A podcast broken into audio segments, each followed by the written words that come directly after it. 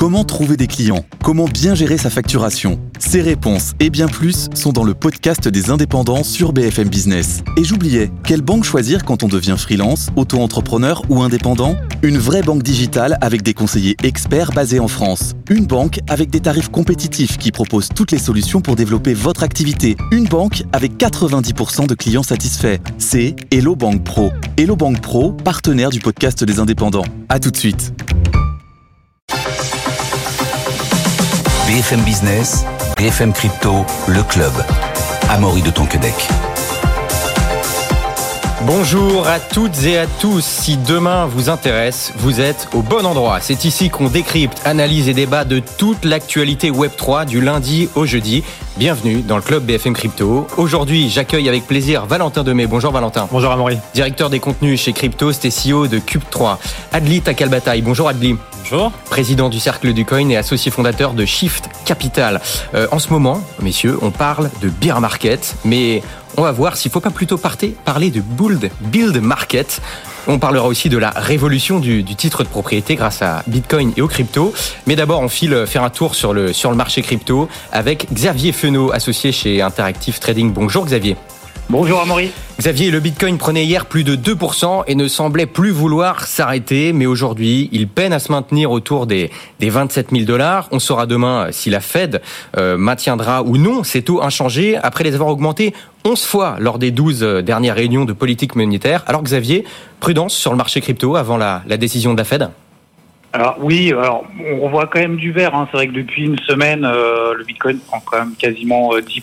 Euh, on reste euh, à 65% de performance depuis le début de l'année. On prend toujours un peu le cas le plus pessimiste et le plus extrême entre le plus haut de cet été et le plus bas finalement qu'on a fait il y a, il y a un peu plus d'une semaine. On a perdu 20%.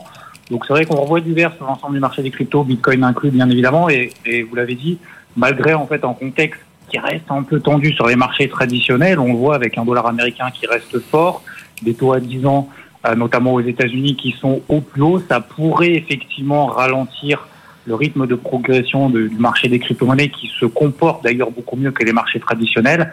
Euh, la fête demain soir va devoir détendre le marché, peut-être un peu comme l'a fait la Banque Centrale Européenne la semaine dernière, parce que pour le moment, en fait, le marché n'a pas de visibilité sur la fin de l'année. Et tant qu'il n'a pas de visibilité, il ne pourra pas se projeter et aller beaucoup plus loin, notamment dans sa progression. Donc, c'est bien, oui, ce qui se passe depuis ces derniers jours, mais peut mieux faire. Techniquement, il faudra déjà passer ce qu'on appelle une moyenne mobile à 50 jours. En fait, c'est un point de repère qu'on a en analyse technique pour euh, déterminer des tendances à moyen terme. 27 000, 27 500 dollars, on y est, on à 27 200 justement. Euh, les prochaines semaines, bien évidemment, l'enjeu, ce sera de tenir les 25 000 dollars. Ce sont les plus bas de cet été. C'était pas gagné d'ailleurs. Euh, donc là, pour le moment, le, le, Bitcoin notamment marque un bon point. Et si on se projette 30 000 dollars, euh, c'est pas exclu hein, si, euh, si la Fed annonce, alors peut-être pas tout de suite et cette semaine, mais si la Fed annonce temporiser sur ses taux et en rester là pour 2023, bah, le marché va se mettre en mode risque on et probablement bah, ça profitera aux classes d'actifs risqués, crypto inclus. Donc voilà, on peut pas encore s'emballer effectivement parce qu'on a vu que à chaque rebond du Bitcoin depuis le mois de juillet, c'était systématiquement contré. Mais si demain soir on tient euh, ce niveau à plus court terme, 26 400 dollars, ben, c'est tout bon pour la suite. Sachant que le Bitcoin, ça reste quand même le, toujours le maître de cérémonie. Hein. Si je prends les 50 plus grandes cryptos au monde, il reste dans le top 10 et même par rapport à l'Ether, il surperforme. Et oui, c'est pour ça qu'on parle du Bitcoin euh, ici dans, dans le club euh, BFM Crypto principalement. Merci beaucoup Xavier, Xavier Fenot, associé chez Interactive Trading, d'avoir été avec nous. Bonne journée Xavier. Euh, tout de suite, on va se demander, comme on le disait tout à l'heure, hein, si on est en bear market bear market d'ailleurs. Bear market. Faut bien dire bear, voilà, parce qu'on parle de, de l'ours en anglais. Euh, si on est en bear market ou en build market, Valentin, euh, parce que de tous les cycles baissiers qu'on a eu jusqu'à présent, ce serait le plus productif pour l'écosystème Web3. Oui, effectivement, quand on parle de bear market, c'est ce fameux marché baissier, c'est-à-dire les cours ne montent plus, ils descendent, ils stagnent. On s'embête un petit peu sur les cours des actifs numériques, mais ce qu'on voit à la surface, ce qu'on voit sur les cours, c'est pas forcément ce qui se passe en background. Alors effectivement, il faut pas avoir les mêmes lunettes pour regarder les cours que pour regarder ce qui se passe en background. C'est le privilège des gens qui sont dans cet écosystème davantage que ceux qui observent les cours. Mais quand même, il faut souligner qu'il y a beaucoup de choses qui se passent en background et c'est notamment le rôle de Cryptost d'essayer de les mettre en avant à la hauteur de, ce qui continue de se faire. Déjà, un chiffre qu'on connaît qu'on commence à connaître à peu près tous, c'est le chiffre de détention d'actifs numériques en France. C'est 10% d'après le dernier sondage de la DAN, KPMG et Ipsos. Donc 10% des actifs numériques sont dans les portefeuilles. Enfin, il y a 10% de Français pardon, qui détiennent des actifs numériques. Ce qui est déjà important, c'est deux points de plus que l'année passée où les cours étaient quand même un peu plus hauts. Sur les levées de fonds, on est sur 1,2 milliard d'euros qui ont été injectés en France ces 3-4 dernières années, dont 75 millions d'euros par la BPI. BPI France qui donc fait des prêts à taux zéro, qui fait de l'investissement, 75 millions d'euros, c'est important. C'est Yvan Delatour, que vous avez déjà reçu sur ce plateau à Maury, qui justement euh, s'occupe de tout ça. Et c'est très récent.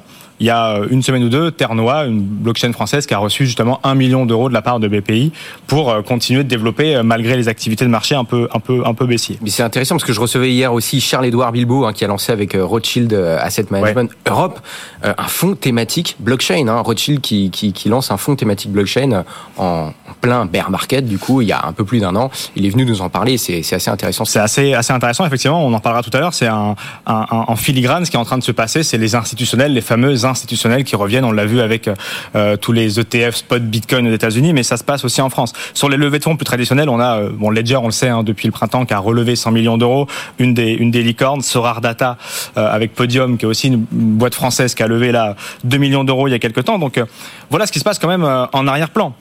Côté entreprise, il y a 750 entreprises du secteur du Web 3. C'est pareil, c'est BPI qui nous qui nous donne ce chiffre-là, avec euh, plus de 150 d'entre elles qui ont bénéficié du financement du géant parapublic. Nous à, à Cube 3, qui est justement cet incubateur accélérateur spécialisé dans le Web 3, on a reçu 50 candidatures en quelques mois. Donc ça témoigne bien de ce côté euh, force de l'écosystème français qui ne faiblit pas. Et puis on a la réglementation aussi, qui est nouveau, qui est nouvelle, continue de rentrer en application. On a Mika qui va arriver dans quelques quelques mois. On a l'enregistrement PSAN renforcé euh, qui est désormais euh, actif et les entreprises qui continuent d'en avoir. On a presque plus de 80 entreprises françaises qui sont PSAN euh, et donc certaines qui sont déjà agréées. Donc le deuxième étage de cette fusée, c'était la Société Générale avec sa filière Forge il y a quelques mois. Donc ça continue de pousser. Et puis en termes d'emplois directs et indirects, c'est un peu plus de 7000. Donc là encore, ça ne faiblit pas.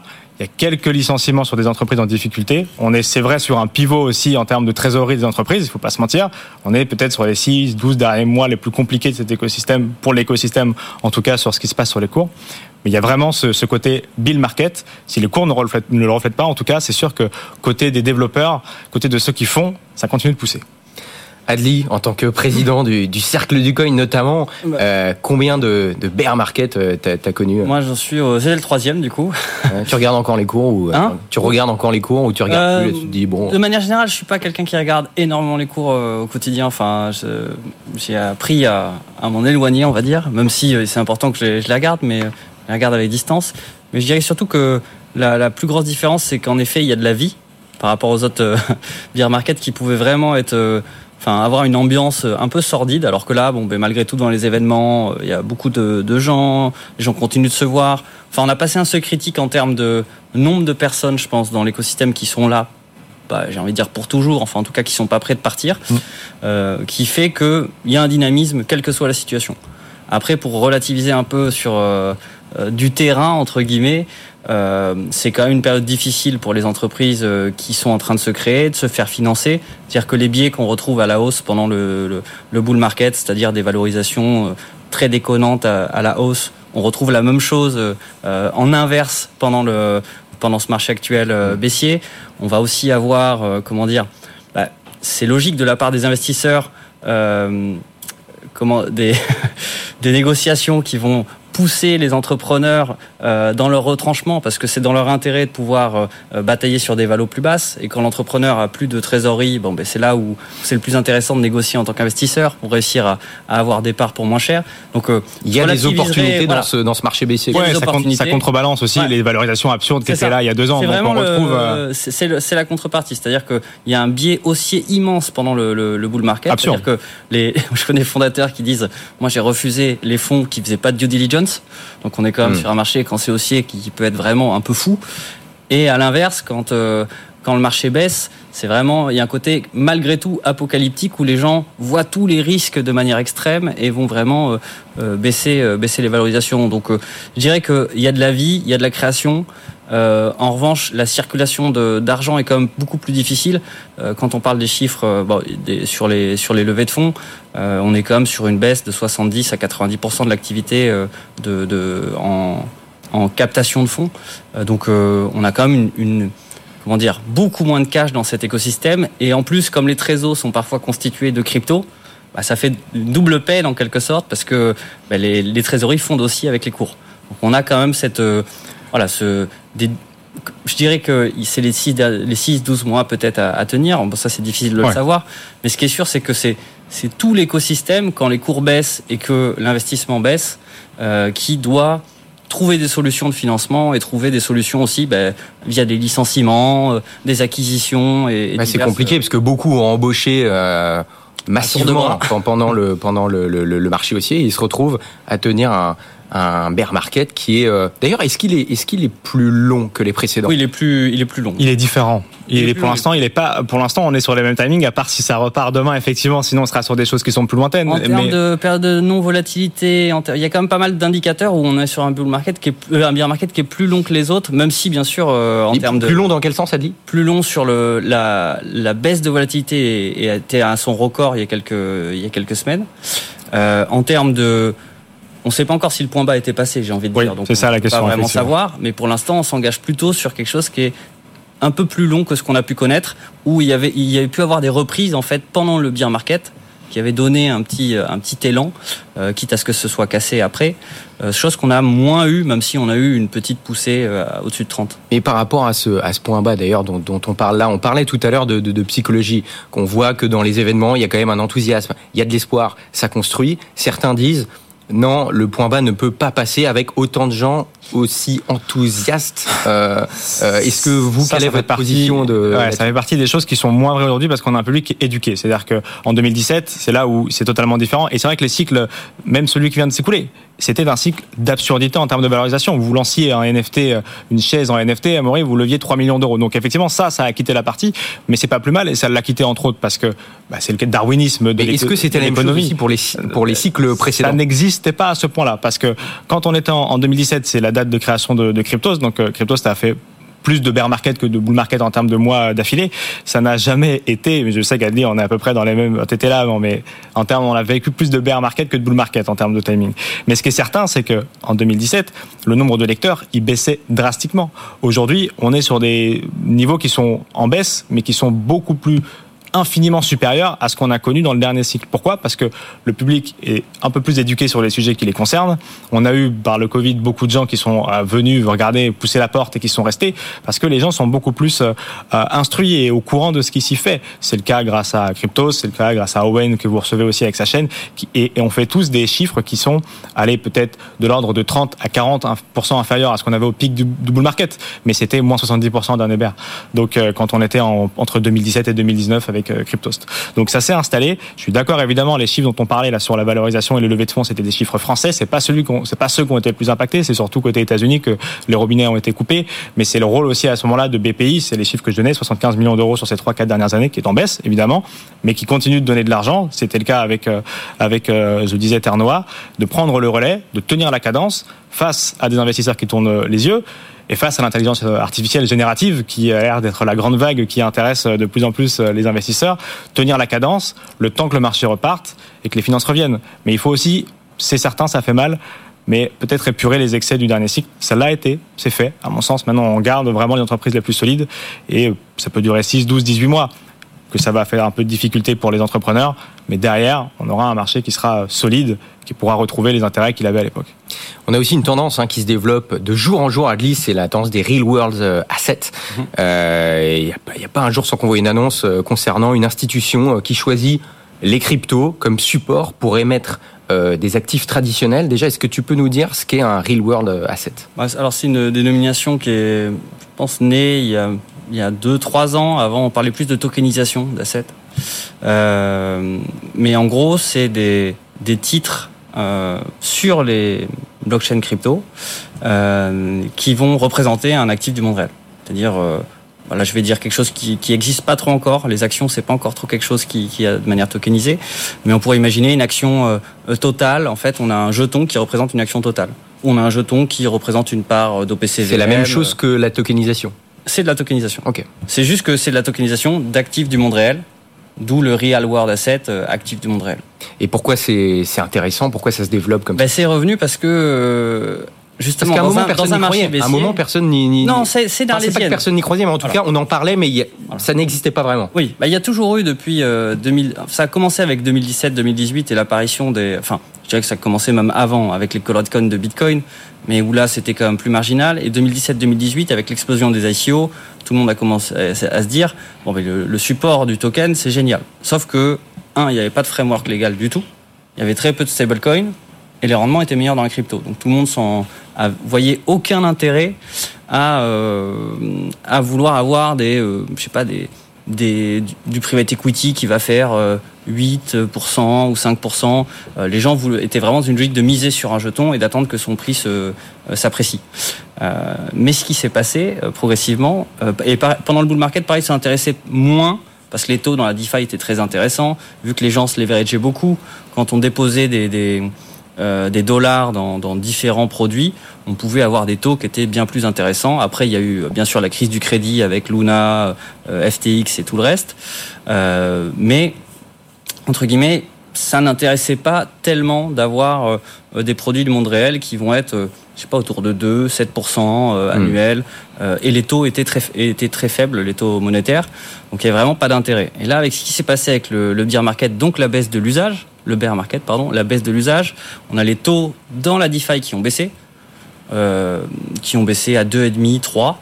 Euh, et là, tout d'un coup, c'est devenu intéressant euh, d'importer finalement des bons du trésor dans le marché crypto. Ça veut dire, en fait, là, tu es en train de nous dire que les rendements internes au marché crypto sont plus bas. Oui. Donc, enfin, se rapprochent en tout cas du, des rendements des actifs Oui. réels. Donc, on va chercher des actifs réels pour les ramener dans la blockchain. Et je pense qu'il y a aussi un, il y a d'autres facteurs. hein. Il y a le fait que la, la, régul- la réglementation, a, comment dire, a, a trouvé plus de marques et il y a eu plus de textes produits, donc on, c'est plus facile de tokeniser qu'avant. Donc ça, c'est, c'est un point. Il y a aussi le fait que les institutions se, se penchent de plus en plus euh, sur le marché des cryptos, même s'ils sont rentrés par le marché des cryptos. Ben après, ils se disent qu'est-ce que je peux faire avec euh, finalement cette infrastructure que j'ai peut-être développée dans mon entreprise, qui me permet d'avoir un wallet, qui me permet d'interagir sur des services. Euh, maintenant, en plus, il y a aussi euh, euh, tout un tas de custodianes qui sont importants pour les euh, pour les institutions traditionnelles de pas gérer elles-mêmes leurs clés. Euh, donc voilà, toute la les ingrédients euh, qui étaient nécessaires pour faire naître ce marché euh, n'étaient pas là il y a quatre ans. Et là, ils sont là. Et en plus, il y a une conjoncture euh, économique qui fait que bah, euh, ça peut être intéressant d'aller chercher des, des taux sur des produits extérieurs à la crypto. Et c'est d'ailleurs ce qu'on fait euh, des euh, Maker, MakerDAO, qui est un, qui est un, qui émet le DAI, qui est un stablecoin, euh, donc euh, qui est collatéralisé par euh, des cryptos, des, eth- des Ethers, euh, des USDC, euh, mais aussi maintenant euh, des, des actifs du monde réel euh, qui permettent finalement de, de faire gagner euh, à DAI euh, des, des intérêts intéressants qui vont être redirigés vers euh, euh, vers les porteurs de DAI euh, qui bloquent leurs jetons dans un dans, dans un saving à compte, un, un compte d'épargne en quelque sorte, pour toucher une partie de, de ces revenus. Et est-ce que la, la tokenisation en elle-même, est-ce que c'est pas la, le meilleur moyen d'être propriétaire d'un d'un actif ou, ou d'autres choses Moi, je pense vraiment qu'on a trouvé une des meilleures formes de propriété avec euh, avec les cryptos. C'est-à-dire que faut savoir qu'en France, on tient encore des registres d'actionnaires dans les boîtes, des, des, des cahiers dans lesquels on, on note les, les mouvements de titres. Enfin, c'est assez délirant quand même. Euh, les supports, euh, tout ce qui va être bourse aussi traditionnelle, etc. C'est les infrastructures sont très complexes. Il y a énormément d'intermédiaires. C'est pas super, c'est pas si standardisé que ça. Euh, suivant de votre banque, votre interface va être très différente. La manière de passer des ordres va être très différente. Euh, quand on veut faire un je sais pas, un, un- on veut faire un investissement avec des amis, euh, il y a une, comme une lourdeur euh, juridique qui est toujours là et surtout la- tout ce qui est de l'ordre, oui, de la, de la cession, de la représentation est, est assez complexe. Alors que là, avec un jeton, euh, il y a plusieurs moyens de faire ce lien, on va dire, entre le, le, le monde réel et les cryptos d'un point de vue juridique. Euh, mais là, en gros, l'objet, c'est de dire que euh, la société a son registre d'actionnaires euh, sur tel réseau correspondant à tel contrat euh, autonome. Et du coup, finalement, ces titres font, enfin, font froid de, de ce que possède la personne. Il n'y a pas besoin de l'approbation d'être adoubé par tel ou tel intermédiaire, ça Mm. simplifie. Et surtout, on est propriétaire directement de la chose. C'est-à-dire que le, bah ça, ça peut être critiqué parce que le, monde de la finance traditionnelle a fait ça pour éviter que, par exemple, euh, les gestionnaires d'actifs aient accès aux actifs et ne puissent passer que des ordres. C'est pour ça qu'il y, a des- il y a des custodianes. pour qu'il y ait des intermédiaires. oui, voilà, enfin, les ne- intermédiaires ont aussi été ne, pas se faire des intermédiaires. Voilà. Mais euh, Euh, mais c'est pas que pour euh, ne pas se faire des intermédiaires, c'est aussi pour ne pour pas qu'il y ait d'abus possible. Parce que en fait, si c'est l'intermédiaire, si l'intermédiaire son rôle c'est de conserver, Mm. euh, et le rôle du, de la, du manager de l'investissement c'est de gérer les, les fonds, lui il va il va poser des ordres finalement à un, un autre intermédiaire, et l'intermédiaire qui conserve, lui son son seul rôle c'est de conserver. Et du coup, le, le manager n'a pas accès au, au fonds. C'est-à-dire qu'il peut pas retirer euh, des fonds comme ça. Et ça a été aussi fait parce que c'est des, des chaînes de valeur qui ne se font pas confiance. Et du coup, on a mis des intermédiaires de confiance euh, dans, dans ces chaînes-là. Alors que dans les cryptos, on n'a plus besoin. C'est-à-dire que quand je fais une transaction avec Uniswap, ben je, à aucun moment, je, suis pas, je, je, je ne détiens pas mes clés.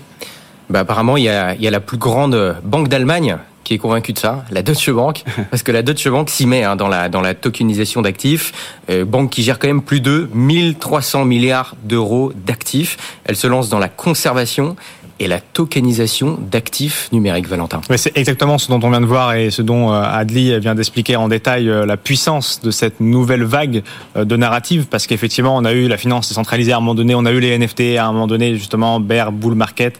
Là on a quelque chose de, nouveau, en tout cas pour les institutionnels et le grand public, qui est la tokenisation, donc Real World Asset (RWA), la tokenisation, qu'elle soit immobilière, qu'elle soit d'actions, qu'elle soit de, ce dont on, on veut, la mettre sur blockchain numériser, si je puis dire, cet, euh, cet actif-là. Et effectivement, la, la Deutsche Bank qui croit beaucoup. Alors, on sait, la Deutsche Bank, depuis longtemps, assez intéressée par les actifs numériques depuis 2020, 2021. Ils ont fait quelques, euh, quelques petits pas intéressants, ou plus ou moins euh, à différents niveaux. Mais là, c'est vrai qu'il y a deux points majeurs. Le premier, on vient de le dire, c'est de s'intéresser à la tokenisation d'actifs. Vous parliez, Adli, de la capacité qu'a eu aussi Société Générale Forge avec MakerDAO à le faire aussi. Donc, on a une banque française avec sa filiale d'innovation qui a tokenisé euh, euh, des actifs pour les mettre dans MakerDAO, donc le fameux DAI dont parlait Adli à l'instant, et aussi sur la conservation d'actifs numériques. Là aussi, il y a un enjeu énorme qui est aujourd'hui détenu par des, des, des grandes sociétés issues du monde de- des actifs numériques pour la plupart. Et c'est aussi le rôle de ces banques de se positionner sur ces secteurs-là pour, euh, pour pouvoir capter la valeur de ce qu'elles savent faire le mieux, c'est-à-dire a priori conserver de la valeur. Et, et sur ces sujets un peu plus institutionnels, on a aussi euh, Citi, euh, euh, Citi, l'une des plus grandes banques du monde, qui a annoncé là aussi faire sa blockchain. Alors c'est quelque chose qu'on voyait plus à- dans l'ancien bull market qu'est-ce que ça veut dire? Qu'est-ce que ça veut dire si tu fais sa blockchain? Bah, bah, justement, c'est quelque chose qu'on voyait plus dans l'ancien bull market, c'est-à-dire des blockchains privées ou de ou des infrastructures quoi? Ça veut nouvelles. dire qu'ils sont un peu en retard, ils se disent bon, on va non. Non, pas du tout. C'est un Ils font un intranet en Voilà, sorte ça. au lieu d'utiliser Internet. c'est un narratif qui était euh, plutôt connu au dernier bull market où chacun voulait faire sa blockchain, où chacun était entre un tableur Excel partagé, si on veut faire. D'ailleurs, ceux qui l'ont fait au précédent euh, bull market, Ah, ça ils n'a- l'utilisent ça n'a pas pas marché. Ça Voilà. n'a pas pris. Mais eux, ils le font quand même. Eh ben, ils tentent ça effectivement pour des paiements transfrontaliers. Il y a JP Morgan qui avait fait la même chose euh, il y a quelques il y a quelques années. Donc on va voir comment ça prend. L'objectif qui est quand même intéressant, c'est d'utiliser les avantages des smart contracts, donc ces fameux contrats intelligents qui s'a- qui s'activent sur certaines conditions, et donc de les mettre au profit euh, des lettres de crédit ou des garanties bancaires. Donc au niveau mondial, on verra, c'est quand même la troisième plus grosse banque du monde. Donc encore une fois, deux gros institutionnels qui commencent à revenir ou à rentrer pour la première fois dans la partie. Messieurs, merci beaucoup. C'était passionnant. Voilà, Adli Takalbataille, merci d'avoir été avec Ah, nous. merci Je encore. rappelle que tu es président du Cercle du Coin et associé fondateur de Shift Capital. À bientôt, Adli. Tu reviens nous voir quand tu veux. Valentin, bah, on te retrouve demain. Exactement. Hein, je rappelle, euh, directeur des contenus chez Cryptost et CEO de Cube3. À demain, Valentin. Merci à Maurice, à demain. Merci de nous avoir suivis. Bonne journée et bonne soirée. À demain. BFM Business, BFM Crypto, le club.